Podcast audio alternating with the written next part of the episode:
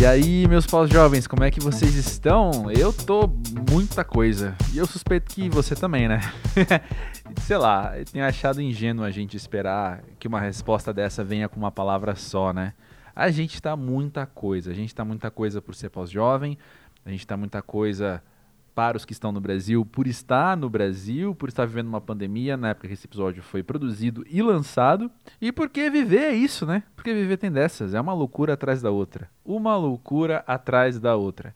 E uma das grandes loucuras da minha vida tem sido justamente poder fazer o pós-jovem e poder trazer umas conversas muito honestas para você que por um motivo ou outro reconhece, né, essa necessidade ou mesmo o benefício que é ter o contato forte, sincero, verdadeiro com o outro. Eu, ao longo da minha vida e ao longo dos últimos tempos, aprendo cada vez mais o quanto esse contato é necessário, o quanto esse grau de verdade, né? Esse grau de honestidade mesmo impacta muito diretamente quem a gente é num nível muito celular, né? A gente se transforma a partir desses encontros, desses impactos com o outro. E o encontro de hoje, gente, caprichadíssimo. Quem tá aqui é Hélio Flanders, um cara que você provavelmente conheceu, assim como eu, no Vanguard.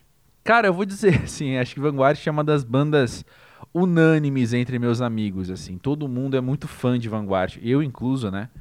E como eu falo uma hora na conversa com o Hélio, eu nem lembro quando a gente se conheceu, assim, porque hum, estando com música para ver já há mais de 10 anos e também no Monkey Buzz nesse meio tempo e outras coisinhas nos bastidores da música que a gente vai fazendo também, o Hélio é uma pessoa felizmente frequente na minha vida. É um cara que eu esbarro em show, seja dele ou não.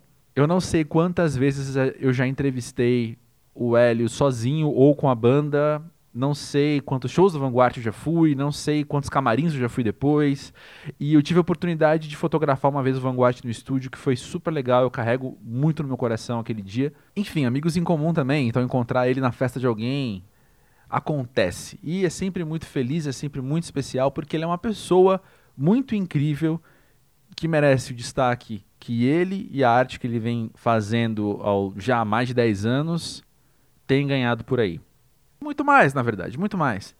Essa nossa gravação marca também a primeira vez que ele conversou sobre o seu primeiro romance, Manual para Sonhar de Olhos Abertos, que está tendo lançamento aí nesses tempos, né? E teve um intervalinho entre essa gravação e o lançamento do episódio, e eu já vi que saíram mais matérias com ele, fiquei super feliz. Porém, carrego aqui dentro de mim esse status, esse marco, essa medalha de primeira gravação na qual ele falou sobre o livro. Que legal, fico muito feliz com isso. E eu vou confessar outra coisa também, o Hélio é uma das pessoas que está desde, desde, desde o comecinho do pós-jovem, há dois anos praticamente, ali naquela lista de, cara, o Hélio tem que vir aqui um dia conversar com a gente. Meu amigo Nick Silva não me deixa mentir. Sobre hoje, você vai ver que a gente fez um happy hourzinho, foi super legal, até porque, né, quanto tempo que eu não faço um happy hour com alguém, e aí a gente tava ali, cada um com seu drinkzinho, e inclusive eu deixei uns barulhinhos de copo, uns barulhinhos de gelo batendo no copo, que eu acho que ajuda a compor a atmosfera para você entender melhor a nossa conversa, pra você participar melhor da nossa conversa, né? Ah, e outra coisa sobre o Hélio também, é a primeira vez que vem um convidado aqui no Pós-Jovem do Mato Grosso, né? O Hélio é de Cuiabá, mora em São Paulo já há um tempo, mas enfim, eu acho legal a gente poder continuar pegando origens diversas e mapeando, né? Esse Brasilzão que a gente mora. Enfim, né? Tô falando demais. Deixa eu só dar a dica antes de começar o papo aqui de você seguir o arroba pós-jovem no Instagram e no Twitter pra gente manter o contato. E já segue aí na plataforma que você está escutando. Porque se você chegou aqui pela primeira vez, seja muito bem-vindo e olha, se prepara que tem muita coisa legal para você ouvir por aí. Inclusive, uma pequena tradição que eu comecei, uma longa tradição iniciada na semana passada diz que eu preciso dizer episódios com os quais esse aqui se liga de alguma maneira, né? Para dar dica para você ouvir outros e expandir a experiência deste episódio. Então eu vou deixar logo de cara a dica do episódio com o Jair Naves lá na primeira temporada. Jair Naves é um cara que é citado no meio desse episódio. Também ali da primeira temporada tem com Eduardo Praça, também conhecido como Apeles, que é um amigo nosso em comum, meu e do Hélio, e do Jair. E vou deixar também o do Thiago Oliveira, que é outro, outro amigo nosso. O Thiago e o Hélio são muito amigos. E convenhamos, né? Se você gosta de Vanguard, provavelmente gosta de Maglory também e vice-versa. Eu amo as duas bandas e amo esses dois. Então ouve aí o papo com ele e já já eu volto.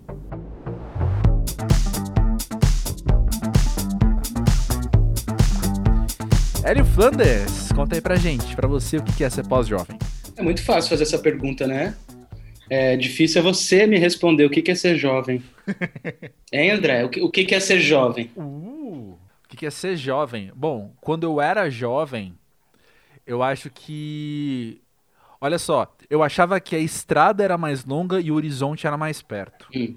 Entende? Eu, eu sentia que as coisas nunca iam chegar, ao mesmo tempo que eu sabia muito exatamente onde eu queria estar, aonde eu queria chegar.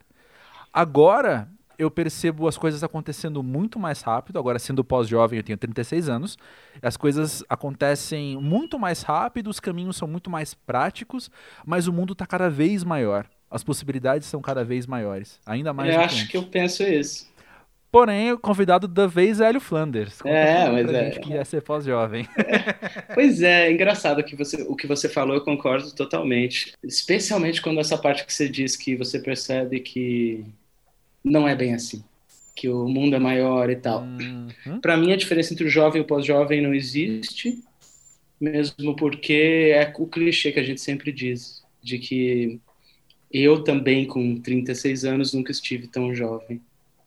Então, uhum. e ao mesmo tempo nunca estive tão rabugento e preguiçoso para as uhum. coisas.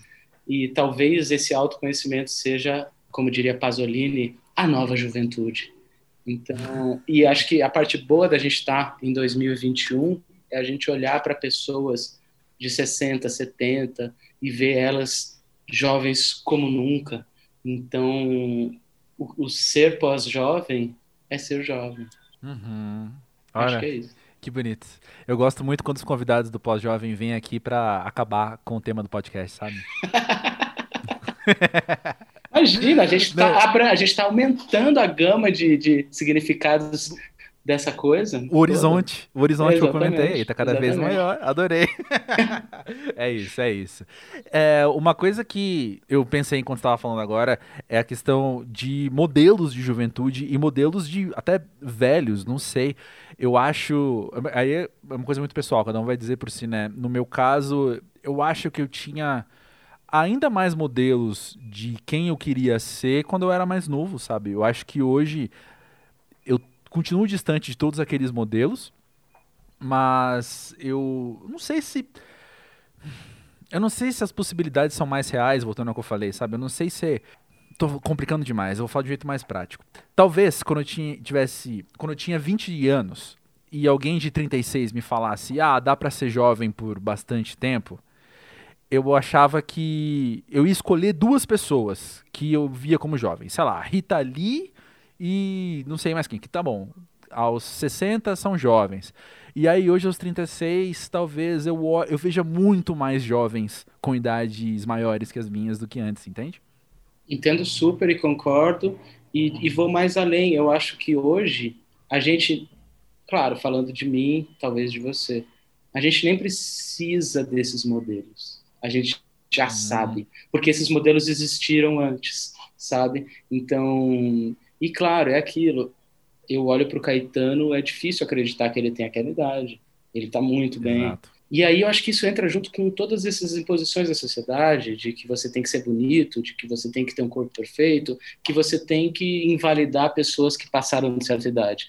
Então acho que vem dessa uhum. revolução social de entender que, que eu acho que só vai melhorar sobre, esse, sobre, sobre algum aspecto de que cada vez menos a idade para os que pensam, quando eu digo pensa, não digo que você precisa concordar comigo, né? Tem gente que pensa apenas diferente. Mas as pessoas Justo. que pensam no que está acontecendo uh, vão se importar cada vez menos com isso. E eu espero que seja assim. Ah, sim, com certeza. Você está vivendo aquele processo também de que entende cada vez mais aquelas aqueles velhinhos que andam quase sem roupa pela rua, que estão bem desencanados de, de, do que estão vestidos, porque eu me sinto cada vez mais próximo deles, assim, cada vez mais me tornando essa pessoa, principalmente depois da quarentena.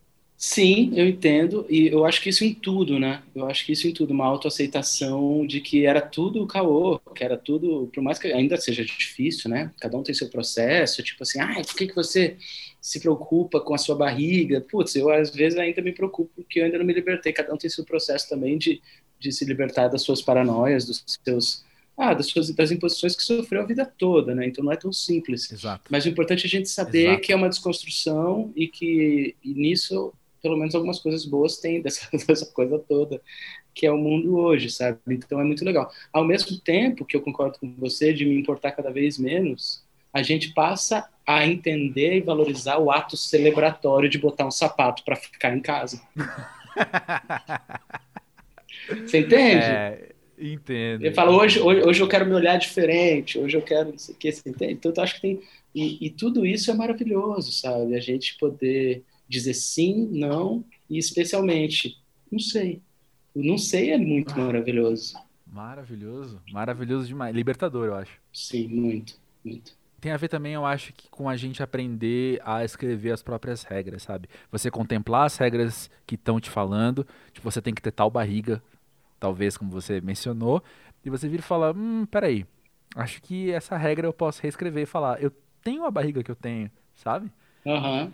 Ou se eu quiser ter outra barriga, eu posso ir atrás disso também. É, e também, e se mim, você né? entrar numa de que você quer mudar, você também não se culpar por isso, sabe?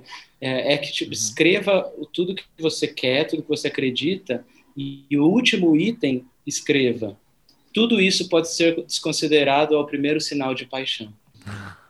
E a paixão pode ser tudo, pode ser por alguém, por você mesmo, por uma nova consciência, por uma nova visão da vida, uhum. sabe? Uhum. É, uhum. Cada vez eu, eu gosto mais do depende, do não sei, sabe? Estou muito feliz em ser e também em não ser. Maravilhoso. Voltando à questão conceitual do pós-jovem, você tem, aos 36 anos, você tem 15 anos de carreira. E é um número um tanto expressivo, né? Acho Nem que todo mundo. Mais, hein? Tem, acho, que, acho que mais, hein? Eu falei isso baseado numa entrevista recente que você deu pra Música Pra Ver, que você falou 15 anos. Aí eu anotei na minha mente. É. É por aí. É que eu não faço muito. Aliás, acho cafonérrimo, sabe? show de 10 anos de comemoração, sei que ela, meu, essas pessoas que múmias são essas, gente? Para de comemorar essas coisas, sabe? Eu falei meio por alto, desculpa quebrar o seu raciocínio, vai. Justo, tá bom. Você tem bastante tempo de carreira para alguém da nossa cidade. Nem todo mundo da nossa cidade tem tantos anos de carreira, ou com, com como quer que você queira medir o tempo. Mas a questão é, você, quando você olha para trás hoje, você olha para essa quantidade de carreira que você tem nas costas sendo algo que te empurrou um pouco da juventude também, que te fez amadurecer mais rápido, alguma coisa assim?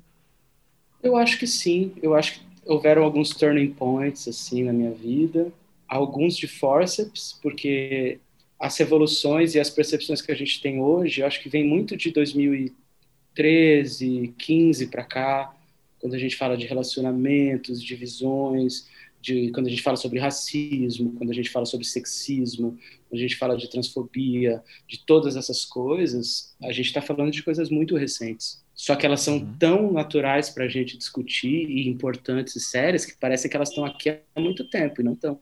E aí você vê como eram questões tão urgentes, né? De repente a gente toma como uma verdade. Então, assim, quando eu olho para trás, meu, 10 anos atrás, ninguém falava disso. Ninguém falava uhum. de, de homofobia 10 anos atrás. Era muito velado, era uma coisa ou outra, sabe? A gente falava disso. É, 15 anos atrás, é, tipo, eu sofria preconceitos porque eu não tinha uma guitarra numa cena de rock, você entende? Uhum. De gente me xingando porque eu não era masculino o suficiente para estar num, num lugar de rock and roll 10, 15 anos atrás, entende? Então, assim, não que isso parou de acontecer, mas hoje a gente tem uma outra visão dentro da nossa própria bolha. Então, quando eu olho para. Cada vez mais irrelevante assim, esse tipo de comentário. É, tipo de exatamente. É. E, e, quando eu olho para trás, eu acho que tem a parte boa e a ruim, né? Porque a parte boa é que eu, eu tive contato com pessoas espetaculares na minha vida do, dos últimos 15, 17, 18 anos, desde que eu fui para a estrada, que me ensinaram muito, e sobre tudo, especialmente sobre esse toque humano, porque acima de todas essas bandeiras e lutas que são vitais para a gente evoluir, existe o lado humano, que é maior ainda, que rege tudo isso. E, mas ao mesmo tempo crescer em público, né? É muito difícil também você, tipo, de eu olhar entrevistas do passado e querer desaparecer, entrar em depressão, ficar com muita vergonha de coisas.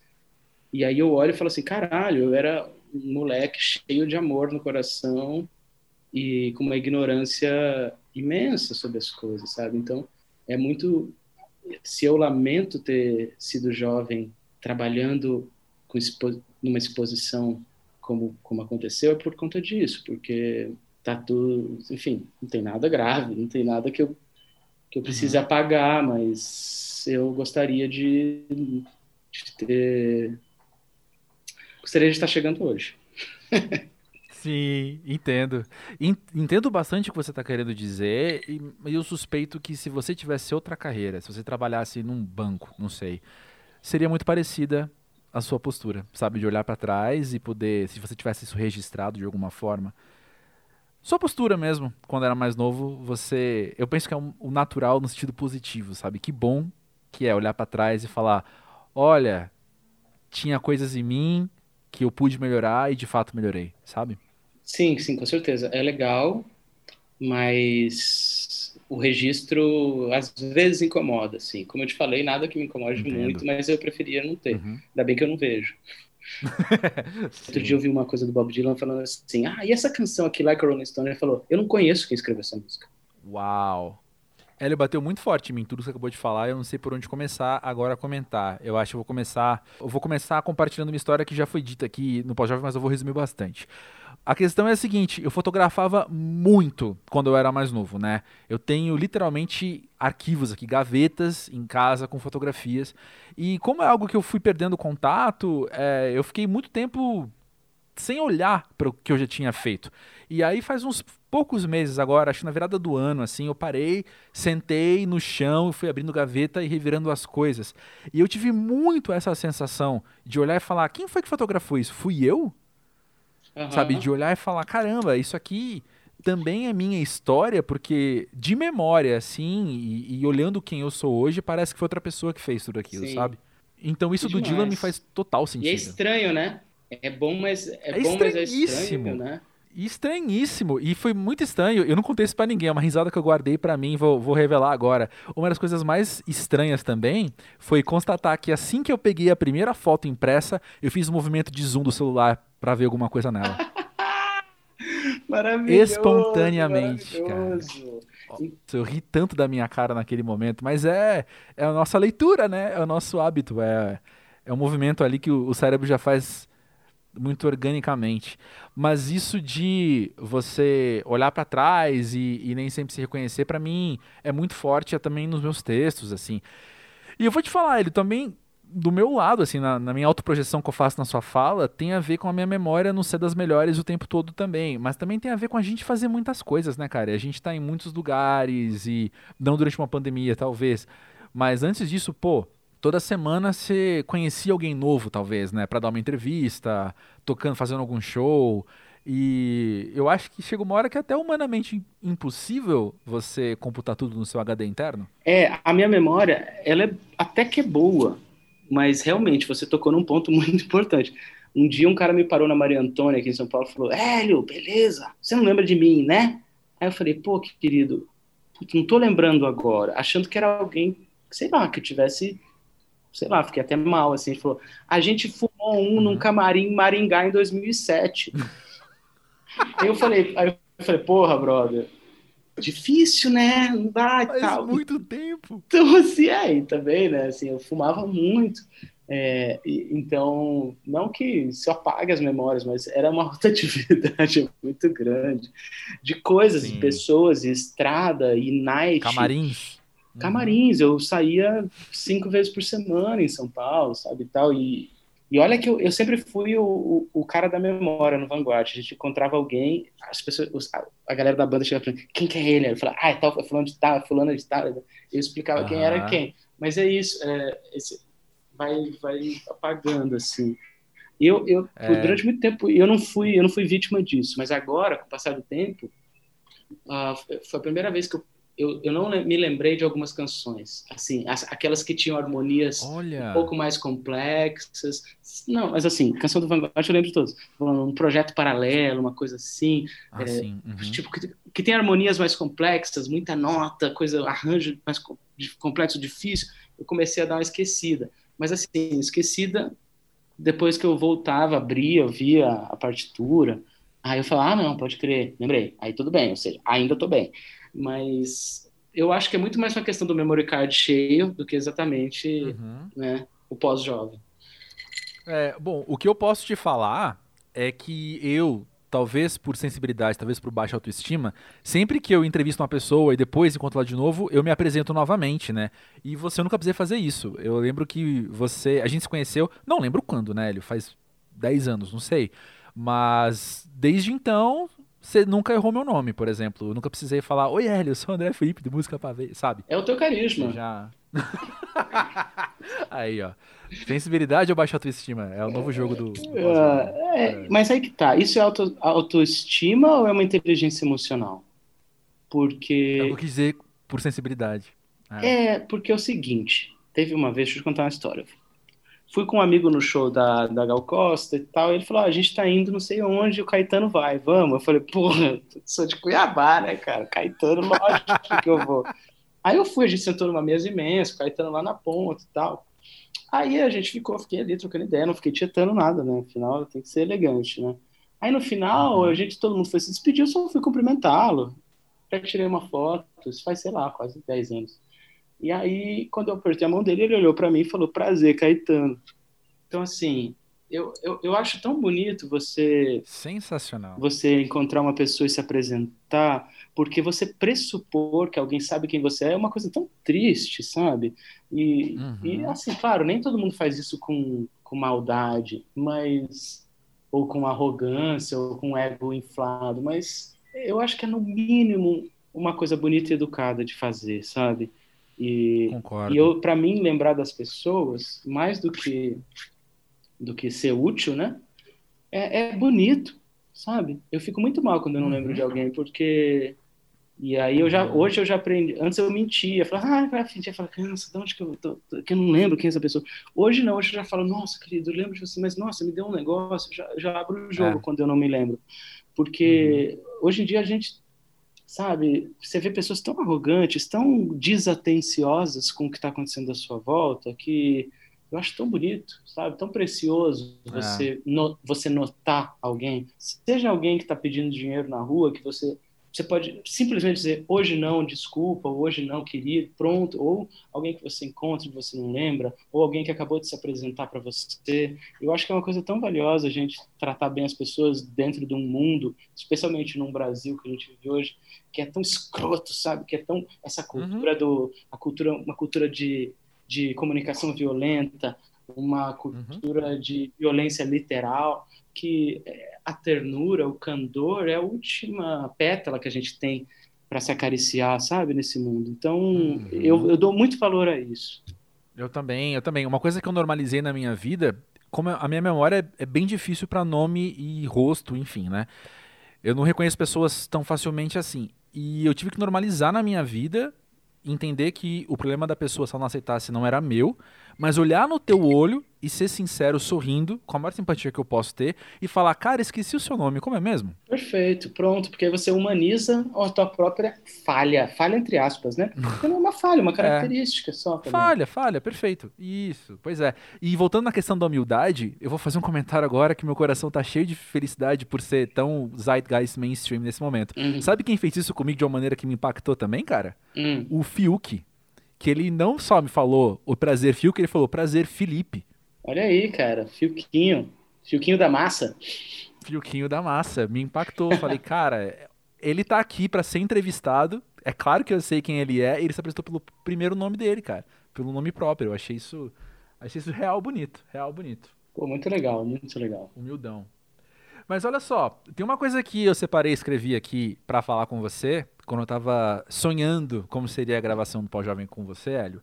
E uma coisa que eu pensei foi que é muito legal na pós-juventude você se propor a fazer uma coisa pela primeira vez. No caso, lançar um livro, né? É.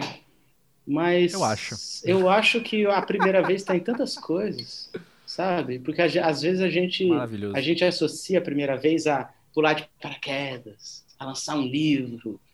Cara, a primeira vez é tão mais sutil que isso. Assim, lógico, tudo isso é grandiosamente primeira vez, mas eu acho que a gente pode investigar coisas mais pequenas e bonitas sobre a primeira vez, sabe? A primeira ah, vez, adorei, adorei. a primeira vez que eu lavei o fundo da panela, a primeira vez que eu pensei, uh, que eu prestei atenção nos vincos desse vaso de flor aqui que está na minha frente, sabe? A primeira uhum. vez que eu senti alegria por tratar uma pessoa que era invisível bem, a primeira vez que que eu me emocionei de novo com algo, porque se emocionar, uhum. geralmente a gente é difícil se emocionar com a mesma coisa, né? E assim é, é esse esse recuperar e, e essa manutenção de eu não sou nada, sabe? Eu não tenho nada, eu não gosto de nada. É meio isso, é, é o, a, o questionamento sobre, sobre nós. Eu estava pensando muito na, numa frase que eu tinha escrito que era eu já não sou o que eu fui. E aí eu estava lendo Lorca, agora nas férias, em janeiro, e aí ele tem um, o romanceiro gitano dele, gitano, ele fala, eu já não sou o que eu sou. Hum. Isso em 1930. Eu achei tão forte. Eu falei, olha que loucura. Total. É muito diferente e ao mesmo tempo é tão potente, sabe? Eu já não sou o que eu sou.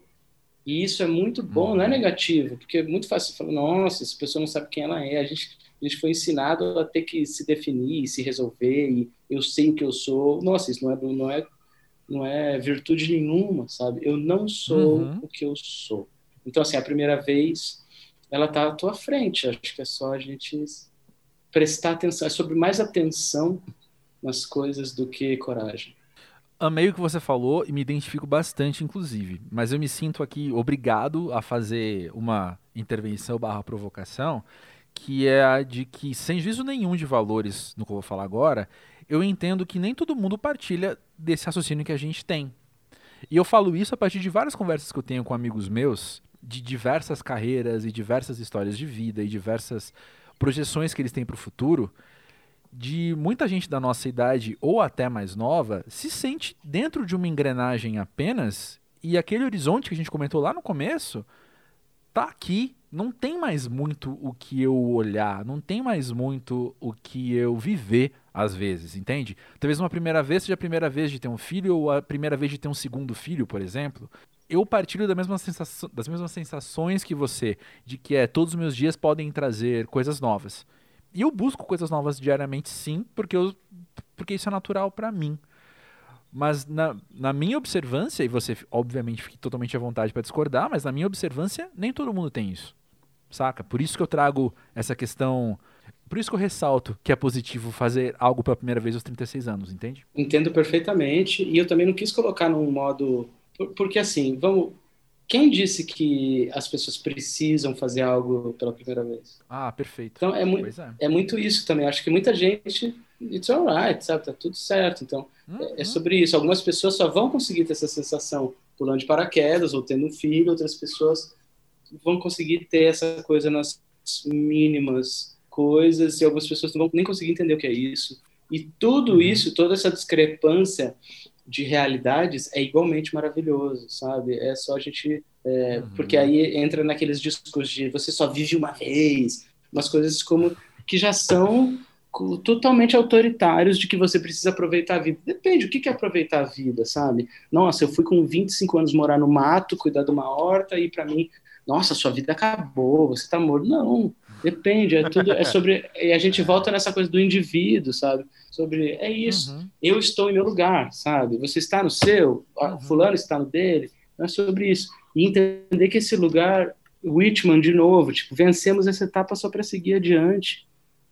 Uhum. Não há fim, sabe? Não, perfeito. Cheguei, Até porque concluí, gente... conquistei. Isso é uma grande bobagem capitalista que colocou uhum.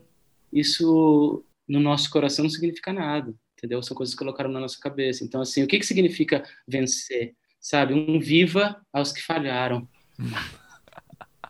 Perfeito. Era exatamente essa observação que eu ia fazer, né? Essas questões de você só vive uma vez e ter que aproveitar a vida, elas costumam vir pra gente, na nossa sociedade, na nossa cultura, dentro de um invólucro muito consumista, né? Então, como é que você está gastando o seu dinheiro? É o subtexto, né? Exatamente. Tipo, isso está errado, isso está certo. Cada vez mais, mais cartilhas sobre tudo, né? Uhum. E essas cartilhas, elas se afastam cada vez mais do indivíduo, que é o, o grande barato da coisa, sabe? A grande a contradição, a, a particularidade, isso isso é muito muito triste essa essa ditadura de, de conduta que a gente tem que ter, né? Uhum. Quando a grande conduta que deveria ser cobrada é de um humanismo prático, sabe? Seja legal com as pessoas, ponto. Simples assim, simples assim. Total. Tem um texto do Pasolini, dos anos 70, que ele fala que a gente tem que ensinar a nova geração de jovens ao hábito da derrota. Hum. Que o capitalismo te pressiona ao, ao, sucesso e tudo. E hoje isso é quase clichê quando a gente fala, né? E, e aquilo, o Whitman fala disso, né?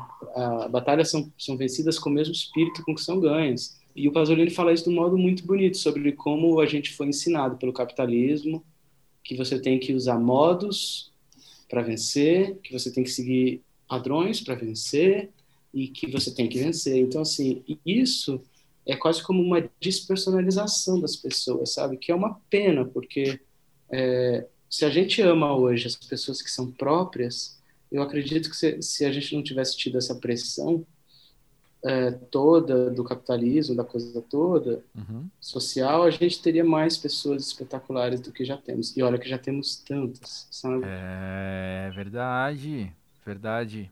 Você se sente, voltando ao texto que você acabou de falar, você tem em você uma responsabilidade com a próxima geração? Eu não sei se a palavra é responsabilidade, porque eu faço o que eu posso fazer, eu sou o que eu posso ser, sabe? E isso é algo que eu acho que eu demorei para entender também. Que, que eu, sei lá, eu não, eu não conseguiria fazer algo para ser modelo para ninguém, tão pouco para agradar alguém, sabe? E, e as pessoas que eu gosto, os artistas que me influenciaram, que me movem até hoje também são assim, então eu me sinto coerente, ao menos, sabe? Uhum. Eu acho que a responsabilidade é que a gente tem isso eu como artista, eu como tio dos meus sobrinhos, uhum. eu como amigo, é de dar mensagens positivas para as pessoas, positivas e reais para as pessoas e ah, espalhar, por mais clichê que seja isso, espalhar amor, espalhar coisas boas, espalhar doçura para as pessoas, que eu acho que você tem esse esse papel, como todas as pessoas têm, como a gente uhum. sabe, sabe o poder que você tratar bem as pessoas faz no mundo, sabe? E por mais que soe piegas ou, ou, ou infantil ou ingênuo tudo isso, é, a revolução não é um evento único, né? A gente está aqui exato. com essas pequenas mudanças. Eu não quero ganhar o mundo, eu não quero ganhar a guerra, eu quero ganhar esse dia. Amanhã, eu ve... Amanhã a gente vê de novo, sabe? lindo, lindo demais isso. Eu perguntei isso porque para mim eu acho que foi um estralo que deu de um tempo para cá, é relativamente recente e eu acho que tem 100% a ver com fatores externos que estamos vivendo no coletivo, de eu entender que muita coisa a gente constrói para agora, mas também tem muita coisa que a gente vai construir para algo que a gente não vai ver, sabe?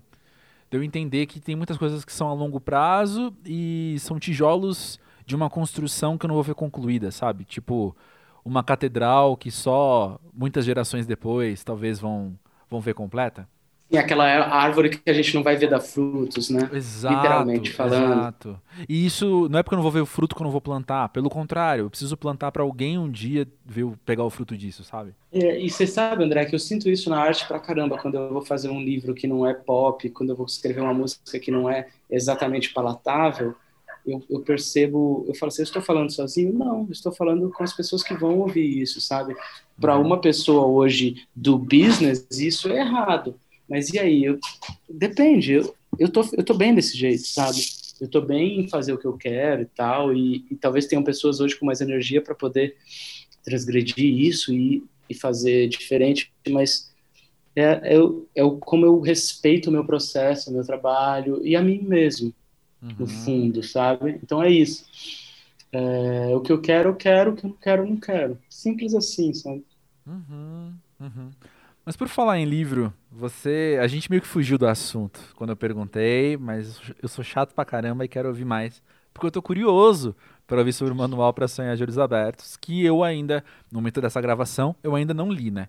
Então, conta sabe, aí dele. Você sabe que eu, eu quase cancelei, a, a, cancelei assim, eu ia propor, lógico. Eu falava, bicho, você não quer ler e a gente conversa depois? Eu falei, não, acho que pode ser legal também. Porque a, você, André, é a primeira pessoa que eu tô falando sobre o livro, sabia? Uau, não sabia não. não. Eu não falei, não falei com ninguém, eu fugi de todo mundo. E aí você me convidou, eu falei, é, de você não dá para fugir, né? A gente se Chato curte. pra caramba, né? Pelo contrário, exatamente o contrário. Se fosse chato, eu não estaria aqui. E, enfim, mas e aí, o que, que você quer saber? Eu então, eu queria propor também, agora. Então... Esse é o problema da primeira, da primeira é... fala sobre o livro. Eu também não sei o que falar. Então vamos fazer o seguinte: não vamos falar sobre o livro neste momento. Eu quero, falar sobre, quero continuar falando sobre o Hélio, mas conta sobre o Hélio que escreveu o livro. Como é que foi para você a experiência de escrever o livro? Cara, eu, eu, tinha, eu, eu tive um blog chamado O Turista, Simpatias para o Demônio, de 2004 a, sei lá, 2009. E aí era muito louco, porque me escreviam um e-mails, eu não tinha, não tinha caixa de comentários, então vídeo mexe parecia um e-mail de gente que gostava muito, mas eram muito poucos. E a gente volta nesse lugar também, tipo assim, uhum. meu, eram, eram mensagens tão especiais, assim, sabe? Uhum. Que assim, caramba, com Vanguard com meu sol, eu nunca recebi essas mensagens. mesmo, ganha, mesmo ganhando, sabe, muitos seguidores. Então, assim, uhum. não é desfazer isso, eu amo meu sol, eu amo, eu amo tudo isso, pelo contrário, claro, justamente. Claro, claro. São coisas diferentes. Mas é, é sobre isso. Quando você fala para pouca gente, você fala mais fundo, parece, sabe? Pode, não tô romantizando indie, alternativo. Uhum. Não estou romantizando nada disso, estou falando sobre isso. São, por exemplo, eu sei que o Jair Naves, que para mim é o, o artista que mais me toca nos últimos 10 anos uhum. do Brasil, uhum. eu sei que as mensagens que ele recebe são muito pesadas, no bom sentido, são muito fortes, são muito grandes, porque ele mudou a minha vida, ele mexe comigo, eu me, peço, me pego pensando numa letra dele todos uhum. os dias. E eu amo Elton John, mas ele mexe menos comigo. Eu ouvi Sim. Tiny Dancer hoje, mas no worries, tá tudo certo. Uhum. Enfim, e aí quando eu comecei a escrever, de alguma forma eu falei assim, meu, para quem que eu tô escrevendo? Ah, eu quero pagar de inteligente? Não, não preciso mais. Eu quero escrever, ah, eu vou escrever para escritor, sabe? Gente que escreve coisa a cabeça só para uhum. ser elogiado por, por escritor. Eu falei, não, eu quero que as pessoas se emocionem, porque eu leio para me emocionar. Eu gosto uhum. do Walt Whitman, eu não gosto do, do Ashbery, eu não gosto do Olavo Bilac, eu gosto do Augusto dos Anjos, que está morrendo de, sabe? Eu gosto uhum. dessas pessoas. Não é melhor nem pior, é o que eu gosto, sabe? Uhum. E aí eu comecei, aí eu fui é, a, acho que o principal problema, dificuldade nesse processo do Hélio, né? Agora olhando bem Pelé isso, né? O Hélio falando terceira pessoa, o Edson, é, foi essa autocrítica do que o que, que eu preciso provar, sabe? Que foi no momento inicial de estar escrevendo, que para quem que eu estou escrevendo, porque eu preciso falar, meu, eu estou escrevendo para eu, eu me emocionar com essas coisas, para eu, eu ficar feliz escrevendo, sabe? Então foi um, um novo processo de redescoberta dessa genuinidade íntima, uma coisa meio não é sobre os outros, não é sobre dar certo ou errado. Primeiro que, como eu já disse várias vezes aqui, eu não acredito mais nisso, sabe? Sim. em dar certo, dar errado, em funcionar, não funcionar. Eu acredito em me comunicar minimamente com as pessoas e ficar feliz fazendo algo, sabe? A vida está passando, é tudo tão rápido. Eu não sei quanto tempo eu vou estar aqui. Então, assim, eu quero me divertir e ser feliz fazendo as coisas. E aí, acho que esse é o cerne da questão de escrever, de... Por que, que eu estou fazendo isso? Porque eu estou gostando. Ponto. Simples assim, sabe? E aí, o processo foi esse. E e eu acho que é uma história bonita, porque ela fala de sentimentos, sabe? Simples assim. A história de um cara, agora já vou falar. Aí, ó. Sobre o livro. É a história de um cara que vai para uma cidade nova, tentando esquecer um tiro na perna que ele tomou. E, consequentemente, um trauma que se pressupõe dessa violência. E tem muito de mim ali? Tem. Tem eu desvendando a Bolívia, tem eu desvendando São Paulo, tem eu desvendando a Itália, tem eu em vários momentos da minha vida mas tem muito mais ficção do que realidade. Sabe? Falar, ah, você é esse uhum. cara. Não, eu não sou mesmo, não estou mentindo, eu não sou esse cara. Uhum. Mas, claro, a partir das minhas experiências e de outras pessoas, eu escrevi isso. E basicamente é isso: a história de um cara que chega numa cidade nova, fugindo de algo, aí não sei o que é, nem eu sei, né? Também não sou uhum. bobo de dizer. E aí ele procurando gente como a gente para satanizar de alguma maneira. Uhum. E a experiência do e é sobre esse sentimento do novo, sentimento de abandono e euforia ao mesmo tempo, sabe? É, quando você não tem nada, você não tem nada a perder, né? Já diria uhum. o, o Mr. Bob Dylan. É. é isso. Pô, que bonito isso, cara. Eu fico pensando muito enquanto você falava nessa relação do personagem ter muito de você e ao mesmo tempo não ser você, fazendo um paralelo com o eu lírico das suas músicas, na verdade, porque eu imagino que isso também aconteça bastante. Do eu lírico muitas vezes não ser o Hélio Flanders, mas ele ter partes suas, experiências suas, ou ter ficções baseadas nas suas realidades, uhum. né? É, faz sentido, mas é diferente, eu acho, André, e eu só descobri isso nesse processo também, porque a canção, ela tem menos duração para você fugir, né? É, é. Então, assim, quando eu faço uma canção de amor, por mais que eu não esteja, eu não preciso, nem, nem todas as canções de amor que eu fiz eu estava apaixonado, nem todas as canções Justo. de sofrimento eu estava sofrendo, mas é menos fuga para dissociar a imagem do autor, né? E o livro, ele te dá mais isso. Realmente, você fala, ah, isso aqui aconteceu com você? Eu falo, qual página? Deixa eu ver. Não, isso aqui é viagem isso aqui é tal. E essa daqui? Aqui, essa eu não sei. Porque Sim. chega uma hora que você. Isso é maravilhoso também. Quando você entra num vortex, num delírio de que nem eu mais sei o que aconteceu comigo, o que, que é real, o que, que não é. E isso é muito maravilhoso, sabe? Uhum. Tipo, a gente volta no começo do papo, não sei, depende, um pouco. Você acha que esse livro vai, pode ficar marcado daqui a um tempo como o seu como um índice da sua obra da, da pós-juventude, sabe? Como algo que é muito referencial justamente para essa sua época da vida? Como as obras costumam Nossa, ser, né? Não, não, não, teve um. Nunca pensei nisso, mas não sei. Não sei e, assim, eu sei que isso não responde a tua pergunta, mas não importa. Né? Não importa. Lógico. Mas. é, não, sério, lógico, lógico que não importa, mas ah, não sei. Eu não faço questão que seja. Né? Eu não faço questão que uhum. seja marcado em nada. Eu não faço questão que nada aconteça mais, sabia? Eu uhum. apenas quero amar e ser amado e encontrar as pessoas que eu gosto. Eu tô muito. Eu... Nossa, eu tô. André, uma isso paz. É isso é lindo, isso uma é lindo. paz. Vamos falar sabe? disso? Uma eu paz. quero muito ouvir mais disso. Você consegue hoje olhar para trás e entender como essa paz se estabeleceu, chegou ou como é que você foi dialogar com mais intimidade com ela?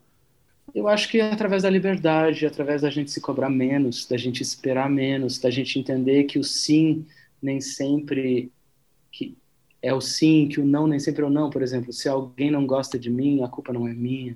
Uhum. Se alguém não gostou, o Raul fala isso, né? A palavra rude que eu disse para alguém, se um dia eu fui grosso com alguém, eu posso me perdoar, porque isso não quer dizer que eu sou isso, sabe? Uhum. Que a gente está uhum. sempre nessa constante caminhada e que, e que o auto-perdão é muito importante.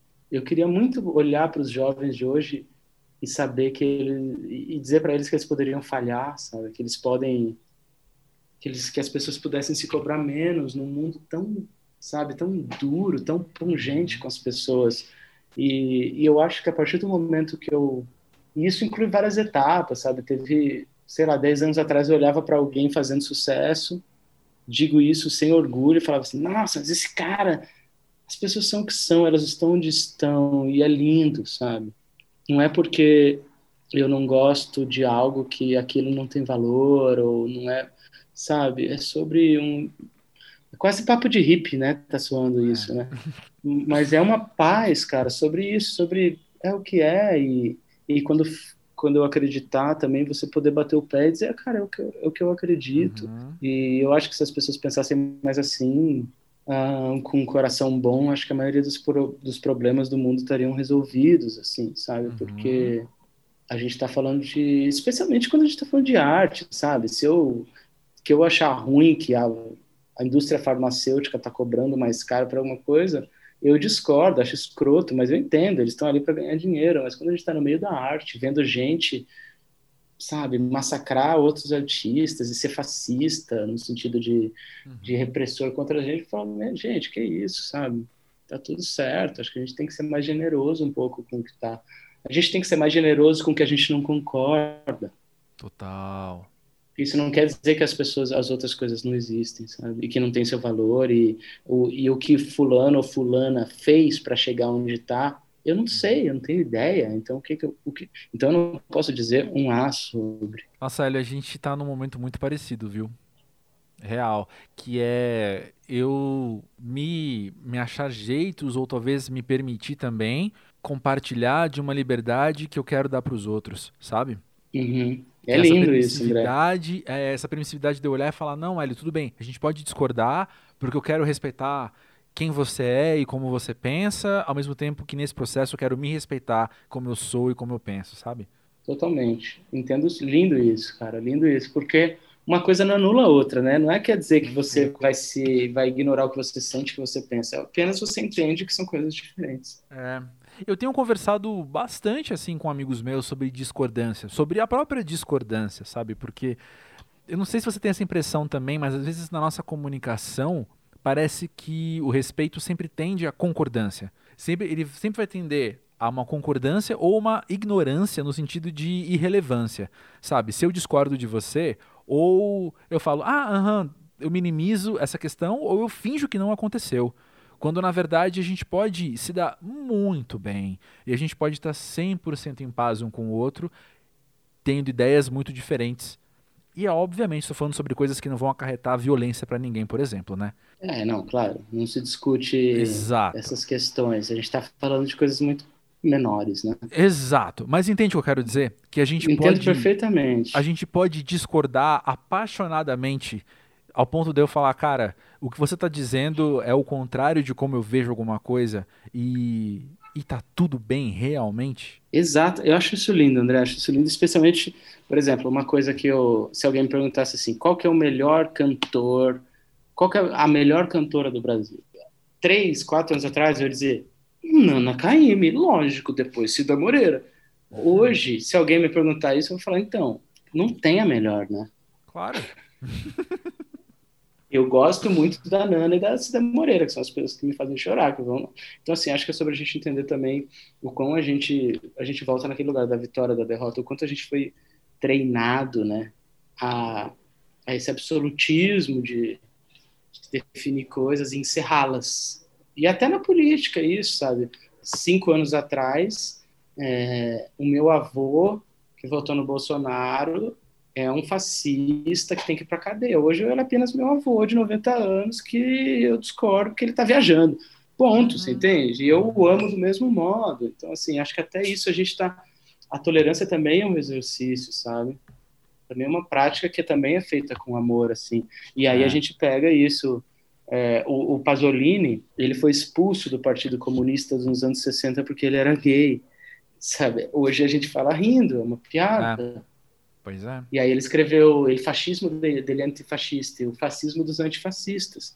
Uhum. E, e que hoje, claro, né, somos antifascistas, uhum. viva, ainda bem, acho que temos um grande inimigo a combater, mas essa automanutenção sobre a gente exercer a tolerância é muito importante também. Senão a gente está em 1960 sendo. Só que hoje a gente não vai ser homofóbico, a gente vai ser transfóbico, a gente vai ser racista, uhum. a gente vai ser literalmente intolerante. Então, assim, é um exercício de olhar o que está acontecendo em volta e lembrar que a gente está falando de indivíduos, né, e não de uma massa. Não vai para grupo, irmão, já disse Mano Brown. Pois é. E eu falo isso tudo, Hélio, mas assim, entendendo que para mim, um, do nível muito pessoal, é um baita de um desafio que eu nem sempre dou conta, inclusive. Nem sempre dou conta. E tem uma outra coisa também que eu acho muito venenosa, só que também é uma armadilha que, que a gente cai, e que eu caio, que é a armadilha do da superioridade com isso, sabe? De olhar para alguém nessa discordância eu encontrar maneiras de eu me sentir superior àquela pessoa pela nossa discordância, sabe? Claro, é, é, um, é, um, é uma tentação, né, André, eu acho. Exato. E é, de você se, né? da, gente, da gente se achar melhor que os outros. É muito humano isso, inclusive, né? É. Claro que quando alguém, quando alguém vem defender ditadura, antivacina, para mim, eu me sinto superior. eu falo assim, querida, desculpa. Beleza, mas assim, tem um monte de gente. É, sei lá, eu já vi eu acho tão bonito dar o braço a torcer. Eu acho tão bonito é... discordar, é, tão, é um exercício tão legal assim. Eu acho uma das coisas mais bonitas você olhar para alguém e falar: putz, realmente eu estava errado. Isso é muito legal. Isso ai, é um exercício ai. também, que se a gente não fizer, a gente para de fazer, né? E, e ter a sensibilidade de, de também saber identificar o que, que é alguém que está defendendo a violência e, e alguém que apenas pensa diferente de você, sabe? E a gente, eu sou, sou uma pessoa que eu me considero de esquerda, é um exercício muito importante a gente não esquecer as lições mais básicas, que é da, de, de amizade, de generosidade, de você querer o bem do outro, sabe? Por mais uhum. diferente que ele seja de você.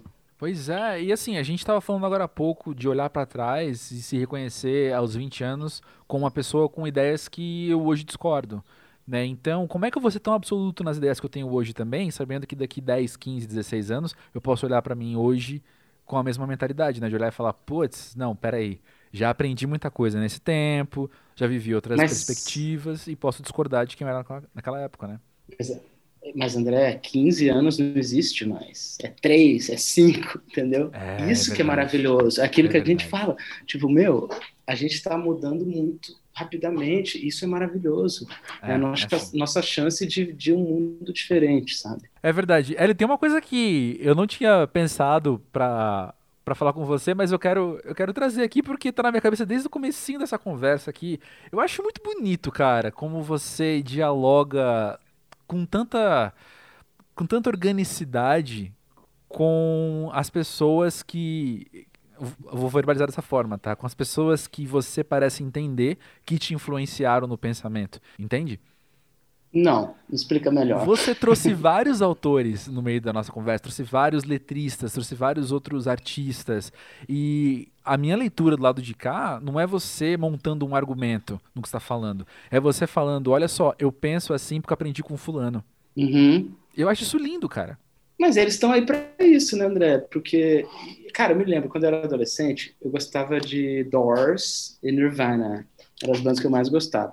E eu me lembro de uma entrevista do Kurt Cobain, na época eu não entendi o que ele quis dizer. Ele falou: Eu gostaria muito que as pessoas que gostam de mim pensassem por si só e não como eu penso. Uhum. Cara, olha que louco, né? O Kurt é um cara muito à frente do tempo. E, e é louco, porque eu acho que se eu for botar tudo que eu citei aqui, vai de Mano Brown ao Whitman, ao Pasolini, são pessoas muito distantes, sabe? Muito diferentes umas das outras. E eu acho que esse é o grande barato da coisa, sabe? É a gente sedimentar tudo e pegar o que, o que a gente se identifica. Sim. Quando fala assim, você gosta de poesia? Eu falo, depende. Tem um monte que não. Eu gosto, eu gosto desse, desse, sabe? Uhum. Então é sobre isso, sobre a gente aprender a, a se encaixotar menos e se identificar mais com coisas específicas e entender essa pluralidade delas e, e, tudo de bonito que isso carrega, sabe? É. Eu do lado de cá, com um cérebro que opera um pouco diferente no sentido de ter uma memória péssima para para lembrar tanto os autores quanto as falas, lembro só os conceitos no geral, assim, eu vejo e eu fico admirado. Mas, Hélio, sendo muito franco, e para quem já que estamos nos despedindo agora aqui a partir desse momento, sendo muito franco, embaraçosamente franco com você, eu sempre tive muito a admirar com a sua pessoa e também com a sua arte. Nessa ordem também. Pô, e é um querido, baita prazer ter você no Pós-Jovem. Que lindo, André. Obrigado, cara. Obrigado pelas palavras. E, e, é isso. Acho que não é à toa que você é a primeira pessoa que eu estou falando sobre o livro, sobre as coisas. Aquilo que eu te falei, talvez em off, já não lembro mais. Mas eu acho que, que hoje, quem está fazendo música que não é apelativa e quem está fazendo jornalismo que não é caça-likes. Quem não está transformando a sua vida em business é porque ama algo. E eu vejo isso em você, em tudo que você faz, há muito tempo. Então, eu fico muito feliz. Não é um elogio qualquer. Te agradeço de coração por tudo que você falou, por esse papo, por tudo que você já fez por nós até hoje também. Não só por mim, mas por nós, né? Porque por esse rolê todo. Ô, oh, meu querido, valeu. Muito bom ter você aqui, viu? Muito precioso ouvir tudo isso. É, eu tô tomando meu Campari, né? Então, é, não que eu vá diz dizer nada, mas eu tô bem simpático. depois, de, depois da edição a gente comenta de novo. Tá bom.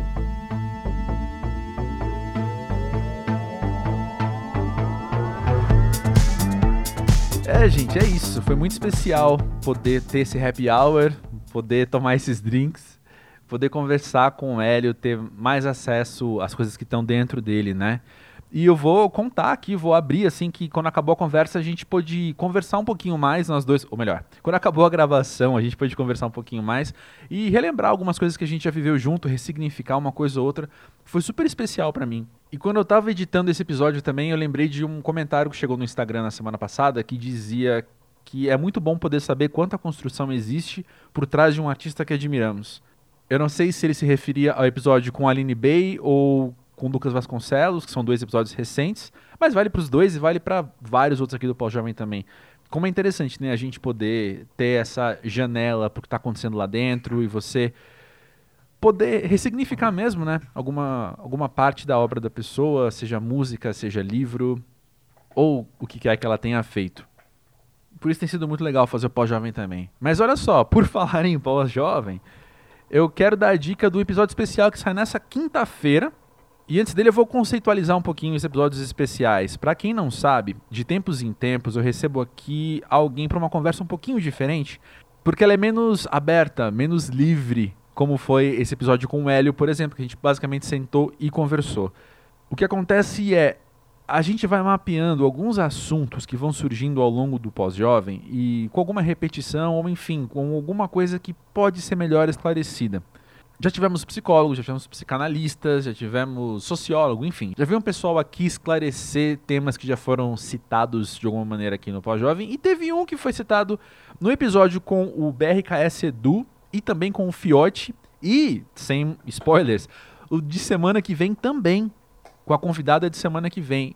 E que ficou no ar nas três vezes e foi legal poder sentar com alguém e esclarecer. Tema da vez, olha só, é videogame. Isso mesmo, videogame. Eu sou um pós-jovem que joga, e sei que muitos que estão ouvindo também, além do Fiote, do BRKS Edu e da convidada da semana que vem, que permanecerá uma surpresa.